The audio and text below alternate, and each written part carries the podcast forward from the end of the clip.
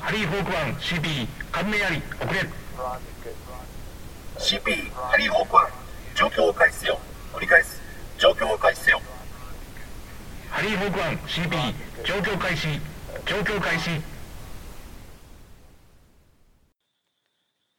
どうも、ハイマウントです。今回は前回に引き続き、天王寺アップルクラブ、タック副代表の大道さんとのお話の模様をお届けいたします。バッテリーがね、今言ったライトは小さいわけじゃないですか。そのライトが小さくなるとね、やっぱりちょっと我々が気になる、あれ、あれの話題にそろそろ行きたくなってきましたね。そうですね。はい、まあ、楽なんとかですね。そうですね。楽天ミニもバッテリー小さいですからね。あれさえ楽天ミニね。はい。なので、Wi-Fi ルーターとしては、すごい時間が短くなるじゃないですか。うんうん使える。ですねそれはやっぱりその、今、生駒さんが言われたように、DS もライトと本、普通のやつではバッテリーの大きさが違うっていうので、うん本体の大きさによってバッテリーの大きさが変わって駆動時間が変わるっていう、その顕著な例なんだなと思いましたね。うんそうですね。うんうんだから、最初あれ出た時に、うわ、小さっと思って、うんうんであの、ちょうど海外から出るパ、あの、パームの、あの、なはいんか、あパームの、ホハンドヘルドパーのムホン。はいはい、パームホはンい。ですね。あれと大体似たような大きさって聞いたんで、そうですね。おいいなと思ったんですけど、もともうとんパームフォンってあれは、もともと別のスマートフォンがあって、電話を受けるときとかのサブ端末みたいな扱いだったじゃないですか。うんうんうんけど、あの、楽天ミニって、もうそれそのものがメイン端末なんで、だから、こいつはうん電話で使ってバッテリーどんぐらい持つんだろうっていう、それがまず不安だったんですよね。うんうんうん。いや、本当そうですよね。なんで、それがあって自分買わなかったんですよ。うん。で、買わなかったんだよねって言ってたら、まさかの、あれです よ。まあ、これは、技的間違いってっていう用語で言うらしいですけどね。うんま、待ち、待ちがいいんっていう。 もうなんか、まあ、電波のことを知ってる私たちからすると、ははっていうい。、思いますよね。っっていう。話ですけど、あいやー、あれは本当びっくりしましたね。本当ですよね。いや、本当そうですようん。しかし、その楽天ミニの、その、もちろん、技的な話もあるんですけど、楽天モバイル自体がいまだにちょっと落ち着いてないっていうサービスがですね、そうです気がねし。てしょうがないですね。なんかごたごたしてるような感じががしますね、あれなんか見てると。で、結結局、そのサービスエリアの広げるのもうん、ものすごく偏ってるじゃないですか、場所が。語ってますね。まあもちろんそのリソースの問題もあるし、このコロナの問題もあるんで、うん。なかなかこう工事は進まないっていうのは理解できるんですけど、うん、うんそれにしたって、普通、今まで、例えば、今の Y モバイルですね、もう、はい E モバイルとかが展開した時も、割と主要な県庁所在地とか、うん主要な町からエリアを広げていったじゃないですか。そうそうそうそうそうそう。それがなんか、今回楽天モバイルってそこをあえて避けて、そのもちろん、あの、あの無料サポーターでやってた、あの、名古屋とか大阪とか東京とか、それはありましたけども、はいはいそれ以外のその県庁所在地とかを、なんかすっ飛ばして、はい。なんか変、変なとこ落ちたらあの悪いですけど、はまあ、いきなり沖縄に行ったりい、とか、そうですよ。あの、沖縄が一番びっくりしてるんですよね。うんいきなんでいきなり沖縄と思いましたよね。なんでいきなり沖縄でなんですかねん。本当そうですよね。しかもなんかあれって、ばエリアも、例えば観光地にポイント打つ打つかと思ったら、そういう感じでもなくて、なんか今みたいですね。なんかあの、大物町の近くにちょこっとエリアがあるとか、そんな感じだったからですね、なんでこんな打ち方したんだろうって、本当でそすれよがね。不不思思議でした。うん議な感じがどうしてもしますよね。はで、なんか先日もうんまたなんかエリア広げましたみたいな通知がいなんかちょっと出てましたけど、い。どこでしたか、それもなんは。あれ、どこでしたかね、あれ。えー今調べてます。まあうちらね、大阪市内で使えばね、やっぱり楽天うん早くていいですけど、うんそうじゃなくなるとやっぱりね、近場打っただけでも使えなくなるんでですね、そこはちょっと困るところですよね。なるほど。あ、6月24日更新分が、はいえーと札幌ですね。あ札幌市北区と札幌か西区、うん、にうーん。なってるみたいです。なんですまあ、札幌はまあまあわかりますけどねう。ーん。全国エリア見てますけど、はい。う楽天の社会性エリアが本当にないんですよね。ーん。だから今、北から言って札幌、仙台、東京、名古屋、大阪か、で、すっ飛ばして、うんあ、こ神戸もか、神戸もやって、すっ飛ばして沖縄って うん。いう感じなので、うーんなかなかエリアが、まあ、広がらないのは仕方ないにしても、もうちょっとせめて政令施設都市の県庁所在地には打つとかですね、そうですね。やってもらいたいですよね。そういうのはやってほしいなっていうイメージで今見てますね。ね。まあ、そのパートナーエリア、いわゆる au エリアでね、5ギガっていうものができて、さらにそれを超えても1 Mbps までスピード上がりましたから、うんまあ、そこはね、多少エリア外でもいいのかなっていうところありますけど、うんそれでもやっぱり直接電波を受けたいもんですよね。そうですね。ローミングも結局次元措置じゃないですか。うんうん。結局はやっぱそこに甘んじてると、うんな、かなかそのエリアも広がらないし、そうですね何。もできないし、楽天モバイル自身の首を絞めるうん結果になるように思うんですよ。なんだけど、国もね、うんはい。まあ、国国からも怒られちゃいますし、そうで今すすでに総。ね務省がね、もうピリピリしてますからね。うん。その、いいとこ取りはダメですよっていうような話ですよね。MNO と MVNO 両方やってるから、うん。 MVNO で他の人のエリアを借りるなんていうのは、それをやるんだったらちゃんと自社でですね、うんしっかりとエリアを広げて、うん副業ですね、やっぱり副業を広げなさいっていう指導もされてるみたいですから、まあ、それはまともな指導やと思うんですね。うんうんうん。そうなんですよね。その楽天モバイルは今回の楽天ミニの件で、5つ目ですかね、あの行政指導食らったのが。うん。っていう感じになってるので、うん。ちょっとなっていうのもあって、うん。見通しが甘いのかなのかわからないですけど、もうちょっとうまくややりようがあるんじゃないかなっていうのは毎回、なんか悪いニュースが出るたびに思うことですね。本当そうですよね。うん、もう少しやりようがあったんじゃないかなっていう気がしますよね。そのなぜやりようが、うん、やりようがあったの、その頂点がもう本当に今回の楽天ミニの話だと思うんですよ。うん。まあ、その本サービスですね、MN のサービス委員を延期したところから始まってですね、うん。数限りなくいろんなんですね、本来免許上、免電気通信事業者としてやるという企業としてはですね、甘いなと思うところばっかりが露呈しますからね。え、そこっていうのが本当に多いんですよね、今ね。うんしかし、あの、バンドイチの話はもう私、今までね、自分らが楽天が参入するにあたってですよ、うんシムロックをやめましょうっていうような話をしとったじゃないですか。そうですね。シムロックかけられてるおかげで、その MA のが使えないとかみたいなこと言うとったけれども、あれ、バンドイチを除外してしまうとうん。ですよ、楽天モバイル以外で使おうと思ってた人うん。にとっては、まあ、ある種楽天から逃げられなくなる、楽天の MA の事業から逃げられなくなる、その縛りじゃないかなっていう気がしてるんですよね。そうですね。うんああれは本当にほもう握手だなと思ってて、まあ楽天ミニって eSIM 端末なわけで、うんはいだからあれをまあ他の端末で使おうとすると、今現状だと一番大きいところで IIJ 民用のうんえ eSIM サービスうんを使うことになると思うんですけど、うんそれを使おうとすると結局ドコモのアンテナに頼ることになるんで、結局うん2.1ギガがないとどうしようもない。そうどうなんでしすようもないないわけじゃないですけど、結局、あのエリア的な制約がすごく大きくなっちゃう。大きくなりますからね、その大都市圏とかのですよ、うんいろんな波を使ってるところだったら別ですけど、うん一般的なね、ちょっと飛ぶ飛びもいい2.1ギガとかをね、使ってるところが多い地方とか行ったら、もうダメですもんね。そうですね。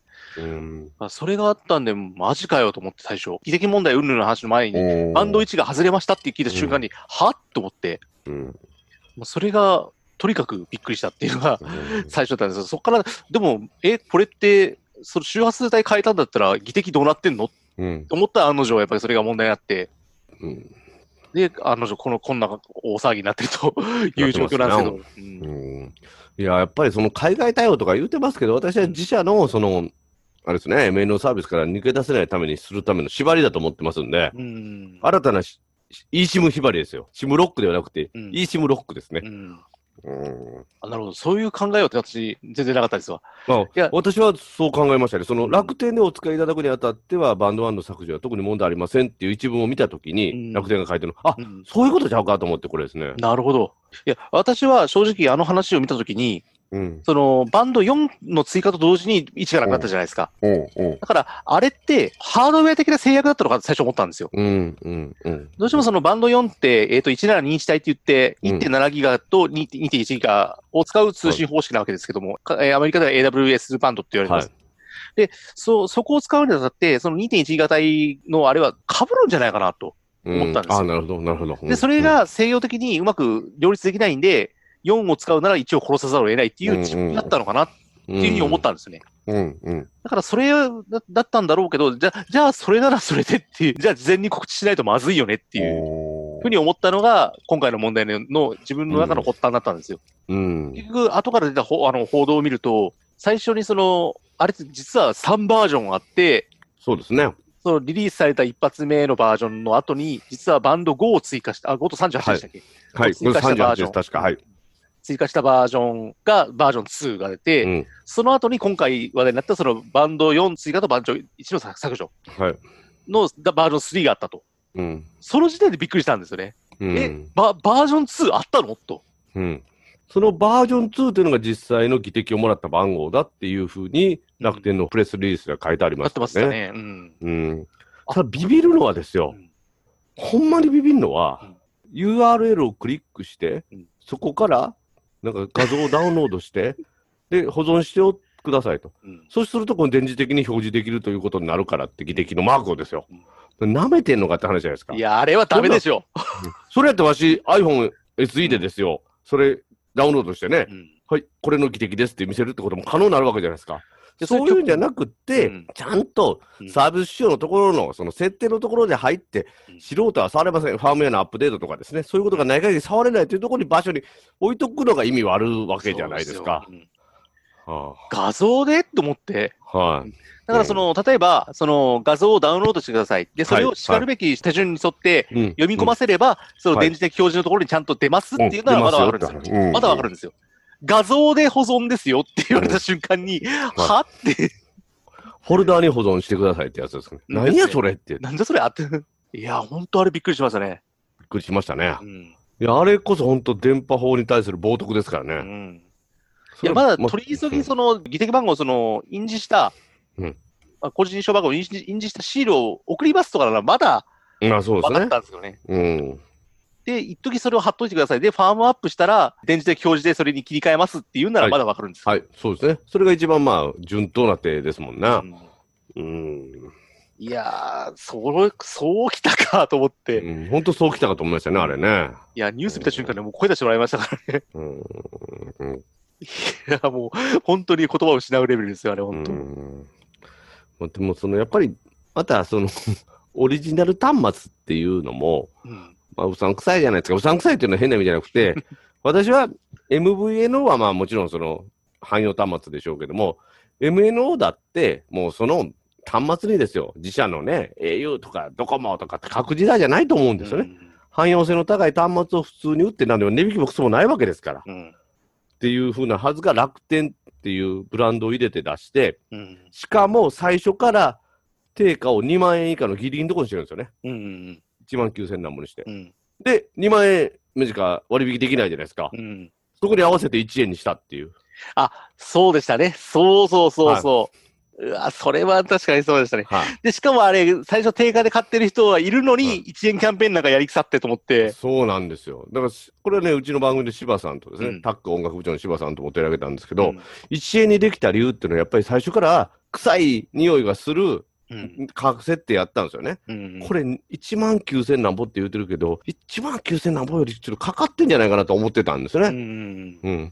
ほんだら多分もう1万9000なんぼも投げ売りやったわけですよ。うん最初からもう1万9000円だろうが何だろう 1, 円であろうがですよ。あの端末はばらまくつもりで作った端う末んというふうな認識になりました。うん過去にあの e モバイルが端末を100円でうん売ったっていうのをよくやってたんですよね。うん楽天ミニも100円とかで売るのはあるかもしれないなとは実は思ってたんですうよ。うああ、なるほど、そういうことですね。で、まあ多分投げ売りは絶対やるだろうなと思ってて、それで私最初買わなかったっていうのは、まあそれも一個あるんですよ、理由としてう。んそしたら1円って言われて、はぁと思って。うちのリスナーさんでね、その定価で買ってしまったって言って、腹立つって言うてる人たくさんいますかいらまね。すからね。うん。まあ、だろうなと思いながらですね。うんあと、どことは言いませんけど、あの、某ヘッドホンもですね、私、定価で買ってるんですけど、はいはいだかはらちょっとあある正月に 抱き合わせで2個販売とかいいくさっい。ありて、ましたね。あれもね、ちょっとショショックでした、正直。結局買いませんでしたけど。 それですね。名前は出しませんけど、取って、取ってきました。私取のって目きましの前たはね今。。取ってきましたね。自分も今、カバンの中入ってますわ。うんあ悪いもんじゃないんですよ、物はですね。物はいいですね、あれね。うんああ。もうね、俺、わしちょっとあれにはちゃんとおかしいんちゃうかって言うて言うときましたから、会社にですね。はいいや、あれちょっとショックで、後継機を買おうかなと思って、はいはい。探した時期だったんで、うん。と思ったらあれやられて、あ、買わめえと思って。そうですよな。その、まあ確かに、期間限定で、うん。例えば今日明日3日間だけ安くしますとか言うんだったら納得できるじゃないですか。うんあいや、みんな、今、俺が買った時に安いから、こうたらええやん、進めるでってなるけど、うんその長いことですね、今回の楽天の1円とかみたいなことをやると、本当にもう、このちゃんと買った人は怒りますよいね。やー、でもあれは本当ね、生産が追いついてないんで、手元に届いてないって人が結構多いんですよね、今。おーえっと、某番組のポッドキャスターさんもまだ来てないって言ってたような気あがあ、しまそうすそうでしたねうん。そうでしたね。私が見たときに、ちょうど1円キャンペーンが始まって、議的問題が起こる直前だったんですけど、はいはい、見たとはきい。に、今から注文しても届くのは8月頃になりますって書いてあったんですよ。おーもう2ヶ月ぐらい待ちっていうことですね。そうです、そうです。でも、その時点で注文して8月と思って、結構うーんと思ったんですけど、いくら1円とはいえ、その期間使えなくて、じゃあもう、ほんまその、うん回線契約した人どうすんのと思って。うーん。ってことはですよ、うん今のお話を踏まえると、日本橋の中古屋行ったら、9000とか8000ぐらいで売ってる可能性が出てきたってことですね、これ。ももっと安いかな。もっと安いじゃないですか、そしたら。そうなると、それ買おうかな。 あ、そうか、その手もありますね。はうん、そう、中古を探しに行くの手ですね、ジャンい。パーあたり。だから、1円で買って、もうそのまますぐ解約して、売りに行く人もおると思うんで、あ、そうですね。うん。なんぼ買い立てても1円ってことはないでしょうん。中古屋。うん。ありえますね、それね。あ、ちょっと多分それはは見に行ってみよい。これ、ロットによってでも値段、えらい違うと思いますよ。バンド1が入るか入らんかで言っ て、そうか中古、中古市場ではう。。そうか。バンド1付きがプレミアになるかもしれないですね。プレミアになるかも、2万円になるかもしれないです2ね。万円普通の値段いや、そこはあれでしょ、うん2万5千円でしょ、さっきの。 2万5000円だ、そ うか。転売屋にやれる、やれるわけですね。うん。しまった、もうそういう意味ではさっき買っとけばよかった、私。そうですね。ああ、うんそこまで考えてなかったな。うん。でも今から探しに行くのはありですね、確かに。ちうん。ょっと見に行ってみよう、今度。でもまあそのコンセプトというか、あれはいいと思うんですうよ、ん私はですね。うん大きさ的には、ゆくまさんと分かると、ショートホープのタバコよりちょっと大きいぐらいですかはいね。はい。うん。はいで、赤い筐体もあって、黒い筐体もあってですよ。で、テザリングも使えて、eSIM にすることによって本体も小さいし、っていうこともあってですね、うんいいなとは思ってるんですようね。ん。うん。ものの設計は確かに堅実だと思うんですよね。まあそうですね。んで、アンドロイドでしょうん。うん、まあ、アンドロイドやったらね、何でもできるしですうね。ん。うん、これがなんかお独自のね、なんかファーウェイが使ってるあの、アンドロイド風のやつとかやったら困るわけですけどう、ん。あ、なのでただね、あの、楽天ミニのあの、壁紙の設定って、なんかちょっはとい実装が独自らしくて、はい。普通に壁紙を設定しても、画面がなんか真っ白になっちゃうとか、そういうのが起こるるっていうのはちょっと聞きましたう。ん。実装がちょっと独特なんです、あれ。うーんじゃあ、あれですね、コツがいるってやつですね、いわゆる。ですです設定でするです。うん。のうん。おなまた猫ちゃんが。大丈夫です。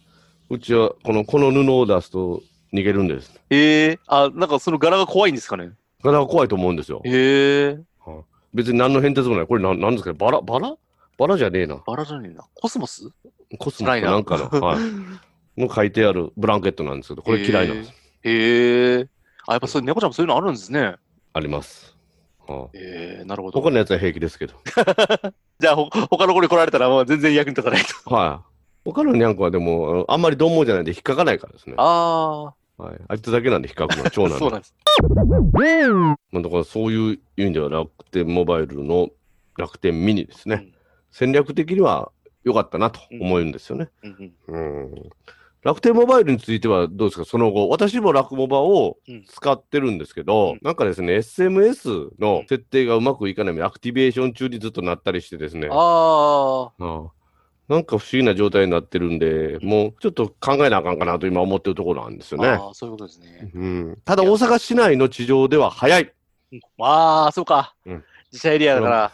はい、これ間違いないです。うん、まあ、あと、競合してる人が少ないからですねう。ん、そうですね。 はオ p の AX7 で、い。はい。まあ、回線運用してるんですけど、おうこれなかなか持ち歩かないんですよ、おう。うん。最近。ちょうど今、もう iPhone7 プラスがそろそはろい。一回退役させようかなと思ってるタイミングなので、そうなんですね。で、ここで iPhone SE かなんか買って、うん。で、サブの回線で移そうかなってのはちょっと思思ってるところなんですよね。メインはなんか今の回線のしてですね。まあ、そこがね、eSIM でね、iPhone の新しい施設できるんで、便利は便利ですよね。うんうん。でそういうことをやろうかなと思いつつ、ちょっとまだ、まあ、このココロナがまたちょっと今ごた、ごたごたしてきてる関係で、はい。はでい。ちょっとあとこ今、最近個人的にもちょっとごたごたしてたんで、ななかなか見にも行けずっていううん。状況でしたね。じっくりとはですね、なかなかですね。うん。いや、楽しみになってきましたね。楽しみになってきたっていうのは、その、これから先があるってことじゃないですか。うん。これだけ今ひどければ。うんうん。なんで楽しみです、私は。根本的にこうやって新しく参入してくるっていうんですかうん。で、戦おうとしてるっていうのは、私はもう両手話で、あいい、いいとこです、頑張ってください、と思うんですよね。うん。うん。ただやっぱりノウハウがないとかいろいろあるみたいで、うん。いちょっと苦労してるかなっていう気はしますよね。や、そこに関してはソフトバンクが参入した時もそうだったかなと思うんですよ。うんうんまあそうなんそうなんです、そうなんですよ。ソフトバンンクも、あれはもともとボーダフォンっていう、まうあ、ん日本法人があった状態をそれを買収してソフトバンクモバイルになったわけですけど、うん。その状態でもあれだったんですね。うん。うん、ああのありさま、ありまあありさまって言っちゃ悪いんですけど、あの、あの状態だったわけなんで、うん全くゼロから立ち上げてる状態で、まあ、あれは、まあ、しょうがないかなと思う反面、面。ただ、法令面はちゃんとしてね、と。まあ、そうですよね。うん。まあ、もともとですね、フュージョンを楽天が買って、うんで、楽天、モバイルにせずに楽天フュージョンとかやってて、で、その部門が結局は、そのまま携帯の部門になってしまったみたいな内情があるらしくてですうね。んうん、そうすると、フュージョンだって、携帯電話のその ノウハウないですもんうんうね、んうんソフトバンクの場合はですね、その前がボーダフォンで、その前が J フォンで、うん鉄道通信株式会社ですか、ん鉄道通信のその生え抜きの人がやっぱりおったみたいですそかうでら、すね。うんうん、それとは条件が違うんで、うんそう考えると、まあ、よくやってると思いますが、生駒さんが言った通り、法令はすべての基本ですから、 そうですね。うん、本当、そこだけはきっちりやってくれれば、あとは少々やらかしても、まあ、多めに見るよみたいな感じではありますけどそう。ですね。そこはしっかりやってくれよって感じはしますよね。うんはあ。生駒さんの本当の方、本当の方言ったらおかしいですね。ゆっくり回っていってるのはこんな話出てますが、状況中止でもついに楽天の話に踏み込むわけですね。そうなんですね。まさか踏み込むことになるとは思う。 おとついぐらいまでは思ってませんでした。昨日、次のああ配信どうしようかなって考えてるときに、うんうんあ、しまった、大道さんにお願いしてなかったっていうあー急に思い出して、うん。はい。まだその時は全然ネタを考えてなかったのうんで、うんうんネタどうしようと思って、 まあちょっとやりとりさせていただいた中で、まあ楽天モバイルの話で、あ、そうだ、はい そうだ、もともとこの状況開始って、一応テクノロジーカテゴリー登録してるんだったうと。んうんうん。 最近全然テクノロジーの話してねえなと。なるほど。そういうのはあ って、それは実際思ってたんですけどね。 なかなかね、他のネタばっかり話しちゃって。 いやいや、ほほぼ情報通信系ですよ。でも、私はこの番組出るのが、あのね、前から、始まった時からの夢やったんで、ちょっと嬉しいですねい。や、お呼びするのはまだ早いかなって、まあ今でも思ってたんですけど、いいまだに。に思ってるんですけど、周りでこう最近大道さんがあちこちお呼ばれされされてるじゃないですか。あはいはい。羨ましくなっちゃって、本音を言うと。 なるほど。じゃあ、ちょっとうちでもお呼びしようかなと。あーで、おあり呼がびしとうございまてす今後につながっていければなという、ちょっとやうん野望が。なるほど。はいい、や、もうこのステイホームでですね、いろんな番組が出てもらいたいとまあ言っていただいてですね、まあ、その際たらもうね、アップルクリップについに私出てしまいましたからでね。すよね。びっくり大しました塚ね、商会ですよ、大塚商会。はい、大塚商会の悪口言うたら困ったけどね、言うたら多分カットされるんでやめときました。それはなんか、いろんな意味で問題がはっきりしそうですよ。 はい。で、悪く思ってないですよ。すいません、冗談です。はい。うん。いやいや、本当に最近ここいろんなところに出られてるんで、おはーいと思いながら毎回聞かせていただいてるんですけど、もう恥ずかしい限りですよ、本当いにやいやいやいも。うはいお。話もうまいんでね、今回もむしろもう引っ張っていただいてる感じなので、いえいえ、何を何を何を何を。もう本当ありがたい限りなんですけど、いやでもやっぱり今日の生駒さんとゆっくり話してですね、楽天ミニこれ買いに行かなあかんなと思い出しましたね、中古で。そうすねちょっと自分も気持ちが変わりました。はうん。い。もう話のネタに中古で買ってですね、あ X7 をね、私も生駒さんも買ったのと一緒ですよ。うん。話のネタに買うっていういうことで。本当そうですね。うん。あと何やろうな、最近の注目はね、あ、そうだ、生駒さんそうじゃないですか。あの、あれ、ブラックベリー。ああ、はいはいはいはい。あね、ゆっくりも終わっていっての方で喋られてましたけど、うん全然疲れてないですけどね。あれも話のネタとしてはすごいですよね。インパクトありますからね。いや、まさか、あのこのタイミングでキーワンがまだ出てく来るんだっていうのはびっくりしたんですけど、うんで、それで、あ、でもキー2じゃないから、いろいろ、それこそさっきのバンド1が対応してないとかですうね。ん、知らない人まとあかちでょっといすろね。いろ使い勝手は良くないんだけども、でもまあ、うんブラックベリーの本ちゃん欲しいなっていうのは思ったんで、うんブラックベリーのアンドロイド版って、はい3回ぐらい買い逃してるんですよ。あタイミングそうなんですか、うんああのブラックベリーがアンドロイドになってからですね。そうですそうですうんんあの、最初のプライブから、全画面のやつも経て、はいはいはいあと、まあ、今回のそのキー1、キー2、はい、キー 2LE かな。うんその辺まで全部買い逃してるんで、タイタイミングで逃して、もうさすがにアンドロイドのブラックベリー買う機会はないかなーっうんうんてのはうん思ってたんですよ、自分の中では。そしたら、突然、あの、ビッグカメラに叩き売りが始まったんで、うんうんあ、これ言っとくかと思って、そうですよね。まあ、それだったら言っとかなあかんですよね。はい、もう二度と会えなくなりますから多ね。分会えなくなりますね。 うん。なんか、でも、そろそろキー2の、はいラストエディションかなんかの発売が始まるとか、なんか、おニュースが昨日かなんかちらっと見たんですよね。アンドロイドは何ですかえまだちょっとスペックが見てないので、多分8か9か、 ?8 ですか、やっぱり。 9じゃないかな。うん。9だったらいいですね。キー2なら多分9だと思うんですよね。10 10ではないと思うんですよね、また。まあ、10じゃなくてもですね、うん。なんで、 8ぐらいかなと思ったけどう。んでまあ、うちうちの今、キー1が8まで上がってるんで、はい、はい、はい。で9上がるかなと思ったら9が出てなないみたいなんですよ。ああ、来たようですね。なんで、うんあ、キー2からあの9対応してるみたいなんで、多分うん9はいけると、いあ、けそると思こそいますこそ。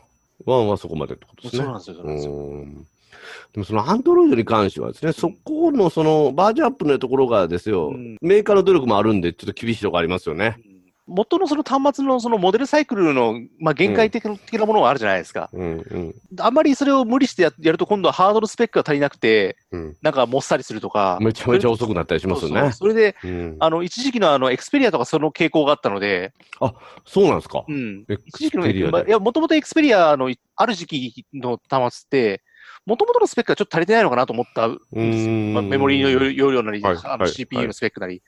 それで、あの、その次のバージョンに行くと極端にもっさりするっていうのが、ままあ、あったんですよね。その、まあ、日本で売ってる。るモデルに限らず、海外で売ってるモデルも含めて。で、そういうのがじ一時期あったので、まあ、その、バージョンアップもよし悪しなのかなって思う部分はあったんですうよ。ーん、確かにそうですね。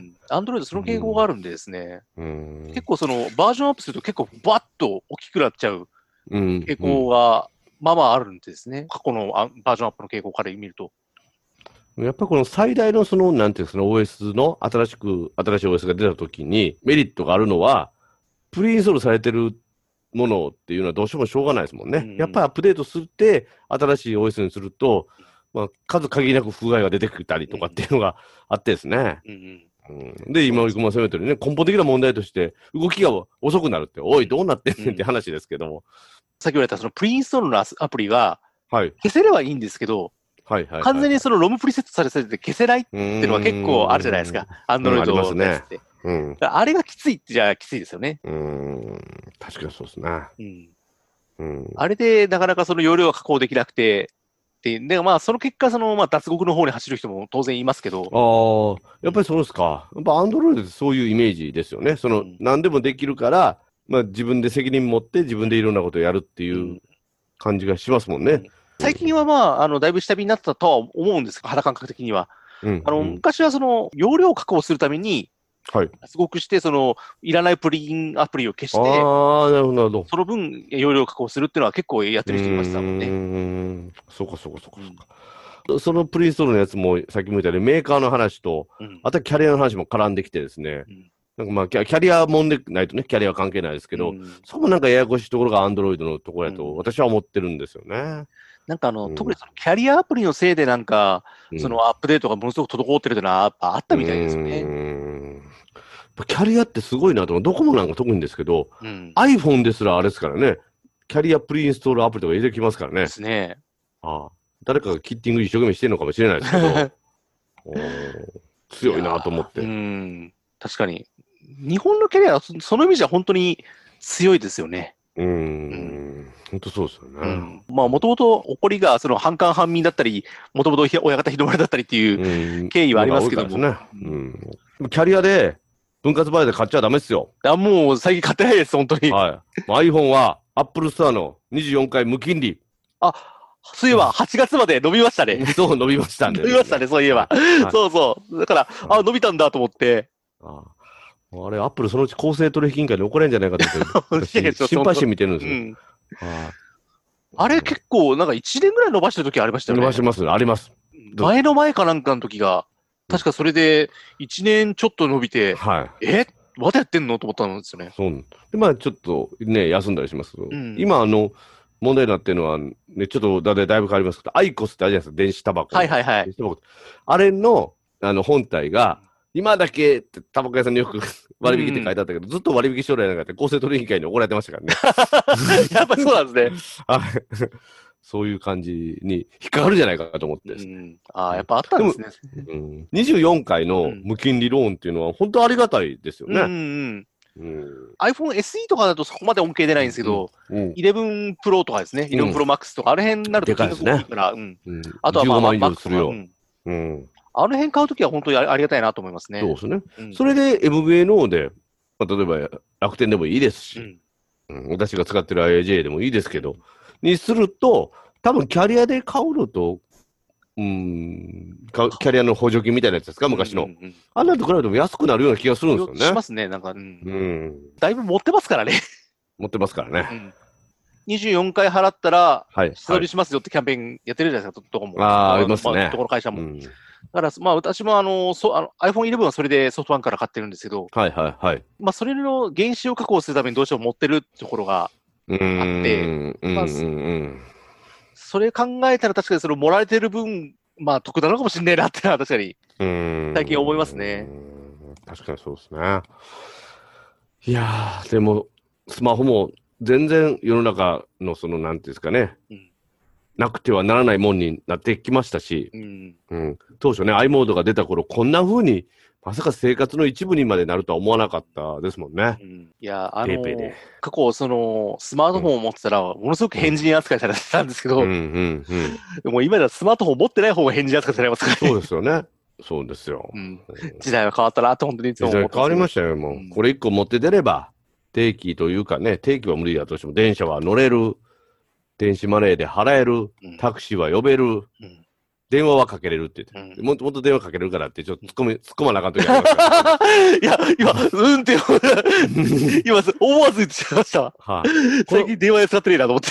はい、もうそのうち若い人が、このスマホ電話使えるんですよっていう時代が来るんじゃないかと思って、うん当たり前やって、もともと電話やったんやぞって、教えなあかんようになるかもしれないですうね。んそうですね。いや、でもね、いや、思い返してみると、本当にスマートフォンを電話として使わなくなったなってのは本当思いますよ。うん、まあそうですね。最近、もう昔はもう、なんか何かといえばやっぱ電話してましたけど、うんうんうん最近は、もう、まあ、LINE なり、まあ、メッセンジャーなり、うんまあ、なまあ、いろいろあるじゃないですか。うんそういうのでやり取りしてることの方が多いなっていうのを思ってて、まあそうですよね。うん。割とこう、通信手段として使ってないなって。でも、ズームはですよ、まあ今今日もね、ズームで、生駒さんとつないで収録してますけど、はい普通の電話からでもこのズームの会議に参加できる電話番号が用意されてるんですよそうねで。すね。うん。あれを毎回見るために、あやっぱりその環境によっては、音声だけで電話で参加する人もおるっていうことなんだろうなと思って見てるんですよね。あの、うちの会社、社はですね、前、あの、はいもう今ちょっと環境移行しちゃったんですけど、まあ、うんスカイプフォービジネス使ってたんですよ。あはマイクロソフトですねそうで。すそうですその関係で、あの、どうしてもやっぱスカイプって音質悪くなるときあるじゃないですか。ネットワークの負荷が大きいときとうか、んうんそういうときは、そういうお音だけオフロードしてくださいっていうのが、うん上質の方から案内されてて、はいはいはいそはれ。いで、この番号に電話して、その、うんうんまあ、会議番号を打てばできますからっていうのを案内されてたんですよ。あーやっぱりそうなんですね。だからやっぱそういう仕組みっていうのはやっぱ用意されてるんだなと思って。うーん。まあ、それはね、NTT コミュニケーションズとかね、いろいろえ営業で、昔からですよ、もう、こういう、ね、コンピューターによる、なる前からうん、 PBX の機能みたいな感じでですね、やってたのはね、会議シス、あ会り議ま電した話とかですね、あってね、いや、多分その、行った方が早いから、会うわと思っとったけど、ね、こんな、会えなくなる時代っていうんで すかフロアが違ううん。うん。人たちとは接触しないようにするような時代になるとは思わなかったん本で当、思わなかったですね。うんなので、いろんなシステムを駆使してですね、まあ、在宅勤務も含めてですけれども、うん人と人が接触しないでコミュニケーションを取る手段うんというのは発展してきてますよね。うん、思いますね、あー本当に。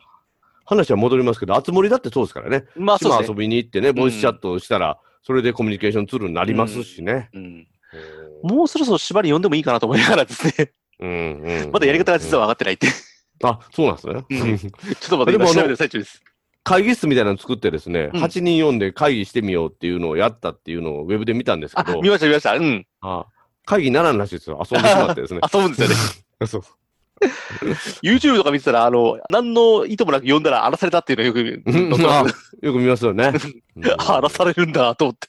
やっぱそれは、あれですね、人の家に、人の家にちゃうんですね、自分の家に知らん人を呼ぶかっていうのと同じ話なんかなとは思って、あなるほどなとね、思いましたね。いやいや、こうやってコミュニケーションツールを使ってお話しさせてもらって、そして番組になるっていう、すごい時代ですよ。こんな時代になると思ってませんでしたね。ズームはね、さっきも話ちょっと出ましたけど、生駒さんが今撮ってくれてて、これは私の声と生駒さんの声が違うレコードで、ちゃんうとん録音もされてますんで、そうですね。そういう意味で後で、ポッドキャストが使い勝手もいいですもんね。そうですね。だから、うんひょっとしてこの Zoom をこの作った人って、そこまでなんか想定してたのかなって思うふうに思うんですね。とりあえずなんかその、ラジオなり、あと多分テレビ番組なり、そういうのを作るツールとしても考えてたのかなっていうのはちょっと思いましたうね。ーんやっぱこの発言者というか、人ごとにトラックを別にするっていうのは結構重要なんですね。そうですね。これがね、スカイプとかでもできなかったんでう、ん。うん、結構ね、苦労してるんですけど、うん。あの、いろんなところで苦労して、山村さんのところのワンボタンの声、老舗のポッドはキいャはいスはいトはい。さんなんかは、山村さんがみんなの出演者のスカイプで喋ってるやつを山村さんがそれを取り込んでるんで、だあかーら一人声が小さいと大変みたいですよ。やっぱりそうなんですね。うん、その部分だけ起こすとかをやるからですうね。ん話はつきませんが、なかなかですね、楽天の話から、熱盛の話から、ん話が広がりましたね。広がりすぎましたね。ちちょっとびっくりするぐらい広がって、あ、もう今時間を見たらこんなに経ってんじゃんと思って、 うん今何時あ、ほんまや。ちょっとびっくりしました。 はい。ということで、えーはい今回はタックの大道さんにお越しいただきまして、いろいろとはい楽しいお話をしていただきました。本当にありがとうございました。ありがとうございました。もう私も憧れの状況会さんに出してもらえたんでですね、もうタックの方でも宣伝しまくりますんで、ありがとうございますよろしくお願いします。またちょっと機会を作って、またお話しできればと思いますので、はい。よろしくお願いします。はい。皆さん、今日はありがとうございました。どうもありがとうございました。 CP ハリーホークは状況終了状況終了